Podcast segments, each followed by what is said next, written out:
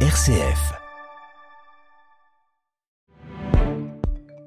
Bienvenue sur RCF si vous venez nous rejoindre, il est 8h10. Coup d'envoi aujourd'hui des Jeux paralympiques de Tokyo au Japon. D'ici le 5 septembre, 22 sports seront disputés au cours de 539 épreuves par près de 4000 athlètes dont 138 français. On retrouvera notamment Marie-Amélie Le Fur, elle est triple championne olympique et présidente du comité paralympique français. Elle est notre invitée ce matin sur RCF et elle répond à vos questions, Baptiste Madinier. Marie-Amélie Le Fur, bonjour. Bonjour. Vous êtes présidente du comité paralympique et sportif français. Vous êtes triple championne paralympique et vous allez donc participer à vos quatrième et derniers Jeux paralympiques. Je précise donc que vous êtes déjà à Tokyo, bien sûr. Vous avez remporté des titres sur 100 mètres, 200 mètres, 400 mètres et en saut en longueur. D'abord, sur quelle discipline est-ce que vous alignez à Tokyo cette année? Alors cette année, pour différentes raisons, j'ai choisi de présenter uniquement le, la discipline du saut en longueur parce que voilà, il fallait vraiment que je progresse dans cette discipline. J'avais aussi besoin de temps pour la fonction de, de, présidente, pour le fait aussi que je suis devenue maman il y a un petit peu plus de deux ans maintenant. Donc uniquement le, le saut en longueur qui sera le 28 août dans ma catégorie de handicap.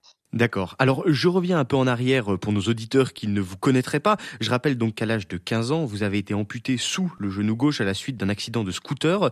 Euh, D'abord, comment cet accident a impacté votre rapport au sport? Euh, en fait, la question, elle se pose à l'inverse, c'est comment le sport euh, m'a aidé à vivre mon handicap, parce qu'en fait, c'est vraiment mmh. ça qui s'est passé. Euh, juste derrière l'accident, moi, j'avais tout de suite envie de refaire du sport, puisque j'étais déjà sportive. J'avais commencé l'athlétisme à l'âge de 6 ans. Donc, mon premier rêve, quand j'ai été amputée, c'était un jour de pouvoir recourir. Et en fait, derrière, on s'est rendu compte que le fait d'avoir cet objectif de recourir nous a mis, avec ma famille, avec mon entourage, avec mes parents, dans un cercle vertueux de construire quelque chose ensemble de positif dans ce moment si difficile. Et surtout, derrière, le sport m'a permis de me comprendre, de me connaître, alors même que j'étais adolescente, que mon corps avait changé, que les gens me regardaient différemment. Et ben finalement, le sport m'a donné cette force extérieure, cette force intérieure de bien vivre mon handicap, de l'assumer et surtout de ne pas en avoir honte vis-à-vis -vis du regard des autres. Et alors, pour bien expliquer à nos auditeurs qui vont regarder euh, ces Jeux paralympiques, il faut expliquer que lors de ces compétitions, tout est fait pour avoir un maximum d'équité. C'est très précis, très coordonné. Il y a des, classifications, des commissions pour que ce soit l'entraînement et finalement les compétences de l'athlète qui décident de sa performance et non de son handicap. Hein, c'est ça.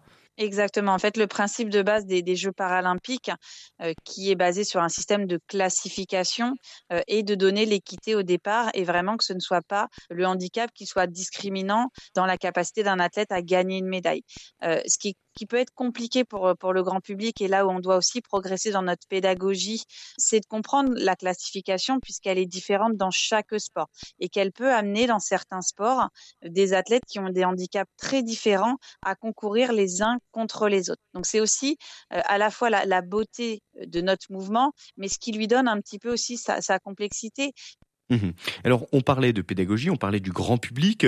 Euh, si je prends les Jeux de Rio, les Paralympiques avaient réuni près de 14 millions de téléspectateurs français, un chiffre qui était en hausse, mais qui restait quand même bien en dessous des 40 millions de Français qui avaient regardé les JO euh, le mois précédent.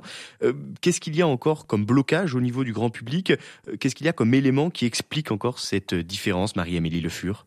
Un constat déjà qui est très simple à faire, qui est celui de la période des Jeux paralympiques. Euh, les Jeux paralympiques se déroulent à la période de rentrée, alors même que les vacances scolaires sont terminées, que les écoliers ont repris le chemin de l'école. Euh, le mmh second, c'est exactement ce que l'on disait tout à l'heure, c'est de travailler de l'appropriation par le grand public, de la lisibilité, de la compréhension des, des sports paralympiques. Et enfin, la dernière, c'est de travailler en fait sur la connaissance des Français sur euh, qui sont les sportifs paralympiques, parce que dès l'instant qu'on a accroché sur un profil, on a plus envie de regarder. Et il y a aussi finalement un problème peut-être de, de, communication entre les Jeux paralympiques. Oui, parce que pour l'instant, d'un point de vue médiatique, on voit plus de Jeux paralympiques en Jeux paralympiques. Oui, on n'existe que tous les deux ans, c'est ça que vous me dites. D'un point de vue médiatique, je veux dire. Oui, oui, non, mais, mais ça, c'est une forme de vérité, effectivement. Les sportifs paralympiques, le mouvement paralympique, euh, n'existe que tous les deux ans. Donc, si on veut être très positif, on, on peut se dire qu'il y a, il y a quelques années, on, n'existait, pour ainsi dire, pas du tout. Il y a eu un cap qui a été franchi en, en 2012 a posteriori des, des, Jeux de Londres, où là, effectivement, on a commencé à avoir de la médiatisation. Et la troisième étape qu'il faut franchir, mais il faut vraiment la franchir très vite, c'est de se dire que le sport paralympique, il doit, mais surtout, il peut intéresser le grand public tout au long de l'année. on a des championnats du monde, on a des coupes du monde dans tous les sports à tous les moments de l'année et envie de suivre annuellement les performances des sportifs paralympiques. Alors justement, tout à l'heure, lors de la cérémonie d'ouverture de ces Jeux paralympiques, le tennisman Stéphane Houdet et la judocate Sandrine Martinet seront les porte-drapeaux de la délégation française. Ce qui est intéressant, c'est qu'ils ont été élus à l'issue d'un grand référendum.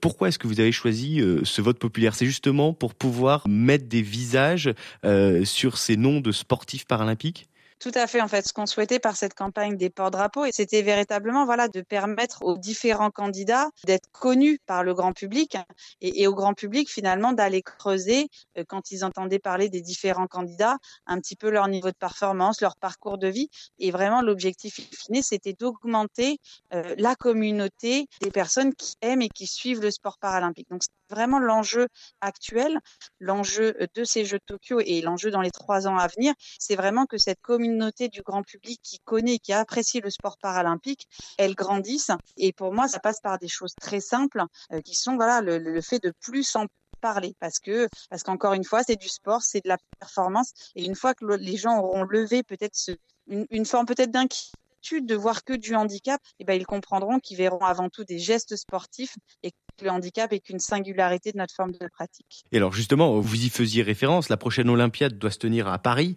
euh, en 2024. Normalement, vous y serez pas en tant qu'athlète, mais vous êtes donc, je le rappelle, présidente du comité paralympique. Comment vous vous projetez sur cette échéance? Ce qui est sûr, c'est que les Jeux paralympiques en France, à Paris, c'est une opportunité unique que l'on doit saisir pour, bien évidemment, continuer tout le travail de performance qui est fait aux côtés des sportifs paralympiques, de continuer à les accompagner au quotidien dans leur entraînement, dans leur capacité à performer, avec des moyens financiers, des moyens humains, et encore une fois que ces sportifs soient reconnus à hauteur de leur valeur en termes de performance par les sponsors, par les partenaires, euh, par les médias, et surtout le, deuxième axe qui est absolument essentiel de ces Jeux Paris 2020 2024, c'est d'en maximiser l'héritage pour la société des personnes en situation de handicap.